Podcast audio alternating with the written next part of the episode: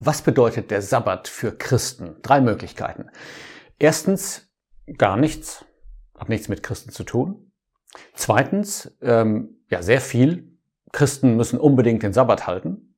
Oder die dritte Möglichkeit, der Sabbat bedeutet sehr viel für Christen, denn er enthält eine tiefe geistliche Belehrung. Und ich sage es gleich vorweg, was rauskommt hierbei, es wird die Antwort Nummer drei sein, aber ich möchte auch zeigen, warum. Und zwar möchte ich jetzt sieben Punkte vorstellen, die mit dem Sabbat zu tun haben und die uns zeigen, der, der Sabbat hat eine enorm wichtige Botschaft äh, für uns als Christen. Es fängt an wie ja, fast immer im ersten Buch Mose. Gott hatte die Welt gemacht. Er hatte an sechs Tagen alles gemacht und dann ruhte er am siebten Tag. Und da steht in 1. Mose 2, ähm, Gott segnete den siebten Tag und heiligte ihn, denn an ihm ruhte er von all seinem Werk. Wenn hier steht, dass Gott ruhte, dann ist dieses Verb ähm, ja verwandt mit dem Wort Sabbat. Das heißt, obwohl das Wort hier nicht vorkommt, haben wir hier schon die Tatsache.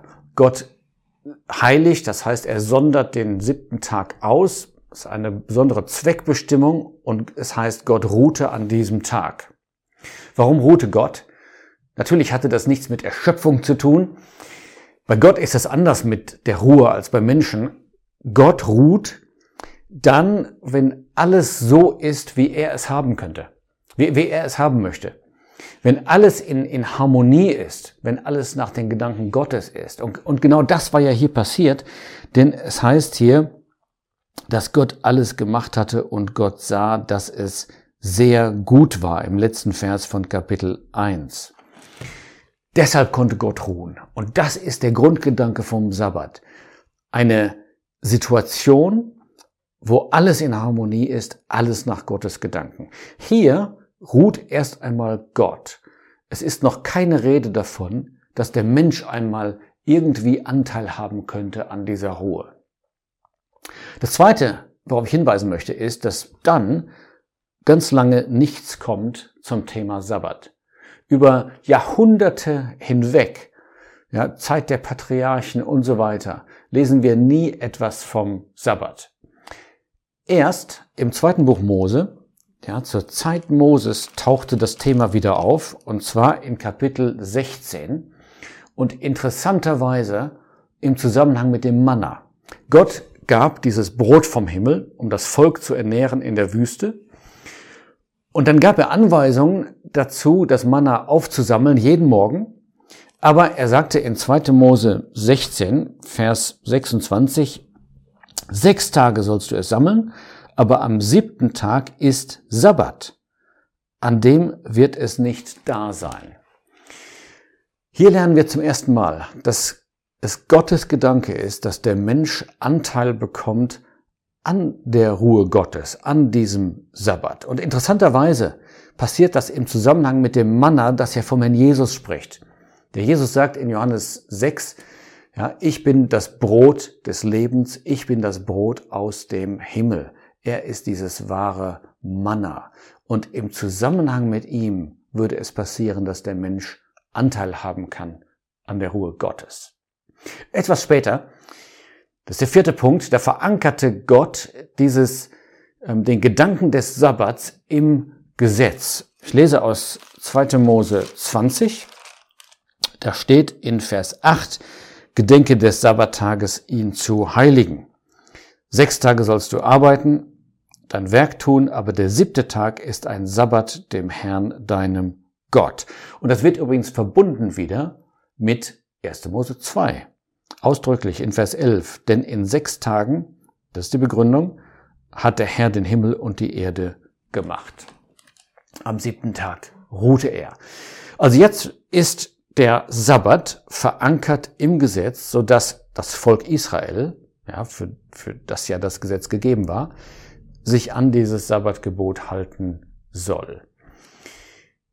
Es war strengstens verboten, dagegen zu verstoßen, ähm, ich lese mal aus Kapitel 31, ähm, 2. Mose 31, da steht in Vers 16. Wer irgendeine Arbeit tut am Tag des Sabbats, der soll gewiss getötet werden. Es war also auf Todesstrafe verboten. Gott handelt sehr streng.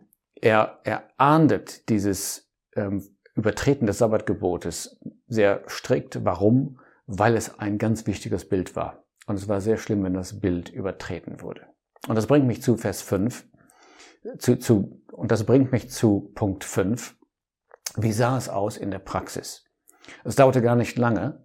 Da merkte man, das Sabbatgebot wurde eklatant übertreten. Schon in, in 4. Mose 15, da ist ein, ein Fall, da wird beschrieben, dass ein Mann gefunden wird, der Holz aufliest am Sabbat. Und dieser Mann wird zu Mose gebracht und Mose entscheidet, dass er tatsächlich nach diesem Gebot getötet werden muss. Man kann das nachlesen, 4. Mose 15, Vers 32. Aber das war kein Einzelfall. Ähm, der Prophet Hesekiel ähm, sagt uns später, dass Gott diese Klage ähm, durch ihn aussprechen ließ. Hesekiel 20, ähm, Vers 13, da steht, und sie entweihten meine Sabbate sehr. Auch nochmal in Kapitel 22. Das ist die Geschichte. Gott hatte den Sabbat gegeben als etwas Schönes, etwas Positives. Der Mensch sollte einfach ruhen. Der Mensch hat diesen Sabbat immer wieder entweiht. Und das bringt mich zu Punkt 6. Wie kam, wie sah es aus, als der Herr Jesus auf der Erde war. Äußerlich hielten die Juden immer noch am Sabbat fest. Man, man beobachtete ihn zum Teil sehr, sehr akribisch, strikt. Und sehr oft gab es ähm, Ärger mit den Pharisäern und Schriftgelehrten, weil der Herr Jesus am Sabbattag heilte. Ein Beispiel ist Johannes 5. Da ist dieser Gelähmte, der Herr Jesus heilt ihn. Die Juden sind in Rage, es steht sogar in Johannes 5, Vers 16, dass sie ihn töten wollten. Darum verfolgten die Juden Jesus und suchten ihn zu töten, weil er dies am Sabbat tat. Warum tat der Herr Jesus das? Er drückte etwas ganz Wichtiges aus dadurch. Er zeigte, dass eigentlich dem Sabbat jede Grundlage entzogen war. Die Grundlage für den Sabbat war ja gewesen, dass alles sehr gut war. Inzwischen war die Sünde in die Welt gekommen und damit Tod, Elend, Krankheit. Und das durchzog alles. Und der Jesus sagt, wisst ihr was? Mein Vater wirkt und ich wirke. Die Situation ist so, dass ich arbeiten muss. Es ist jetzt nicht Zeit für die Ruhe. Es ist keine Grundlage mehr da für diese Ruhe. Aber dann stirbt der Herr Jesus am Kreuz und er legt die Grundlage, und das ist mein siebter Punkt, ja, er legt die Grundlage dafür, dass doch eine Sabbatruhe kommen kann, obwohl die Sünde in die Welt gekommen ist, obwohl der Mensch alles verdorben hat. Und zwar in doppelter Hinsicht. Erstens gibt es eine Sabbatruhe heute. Die besteht nicht darin, dass man, dass man samstags keine Arbeit tut, sondern die besteht in dem, was der Jesus sagt in Matthäus 11. Er hatte eingeladen, er hatte gesagt, kommt her zu mir, alle, die ihr mühselig und beladen seid. Und dann sagt er, 11 Vers 28, ich werde euch Ruhe geben. Ja, das ist die Ruhe des Gewissens. Jeder, der den Herrn Jesus angenommen hat, darf wissen, ich habe Frieden mit Gott, ich habe Ruhe des Gewissens, alles ist geregelt. Das ist sozusagen die Ruhe, die wir heute schon genießen, weil der Herr Jesus am Kreuz gestorben ist. Aber zweitens gibt es eine zukünftige Ruhe. Und das liest man in Hebräer 4. Da macht der Schreiber ganz klar, dass es nicht die endgültige Ruhe war, als Josua das Volk Israel nach Kanaan führte, sondern dass noch eine Ruhe kommt. Begründung, viel später wurde gesagt in äh, Psalm 95, dass sie nicht in meine Ruhe eingehen werden. Das heißt also, das steht in Hebräer 4, ähm, Vers 5. Das heißt also, es gibt noch eine Ruhe. Auch Vers 8. Denn wenn Josua sie zur Ruhe gebracht hätte, so würde er danach nicht von einem anderen Tag geredet haben. Was ist nun diese zukünftige Sabbatruhe?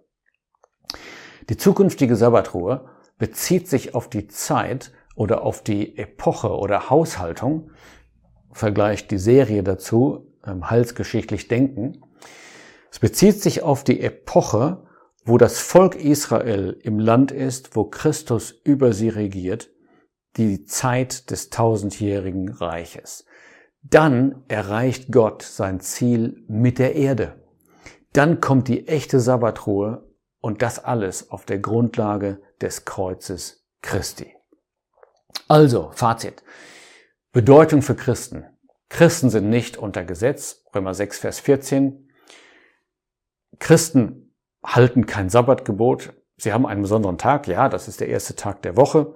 Das ist der, Tag des Herrn, ja, Kyriake Hemera, also der Tag, der gekennzeichnet ist dadurch, dass er dem Herrn gehört, dass wir uns um seine Interessen kümmern, seinen Tod verkündigen und so weiter. Aber das ist kein christlicher Sabbat. Es gibt keinen christlichen Sabbat. Ähm, die, diese Idee, das ist wie ein, wie ein schwarzer Schimmel. Ähm, Christen beobachten den ersten Tag der Woche, sind nicht unter Gesetz, brauchen keinen Sabbat halten, aber der Sabbat hat eine tiefe Bedeutung. Er spricht erstens von dem Wunsch Gottes, den Menschen einmal teilnehmen zu lassen an seiner Ruhe. Und er zeigt uns zweitens, dass das Realität wird, heute schon für uns die Ruhe des Gewissens und in der Zukunft einmal in der Sabbatruhe des tausendjährigen Reiches für sein Volk. Und dann kommt Gott zum Ziel mit diesem alten Planeten Erde.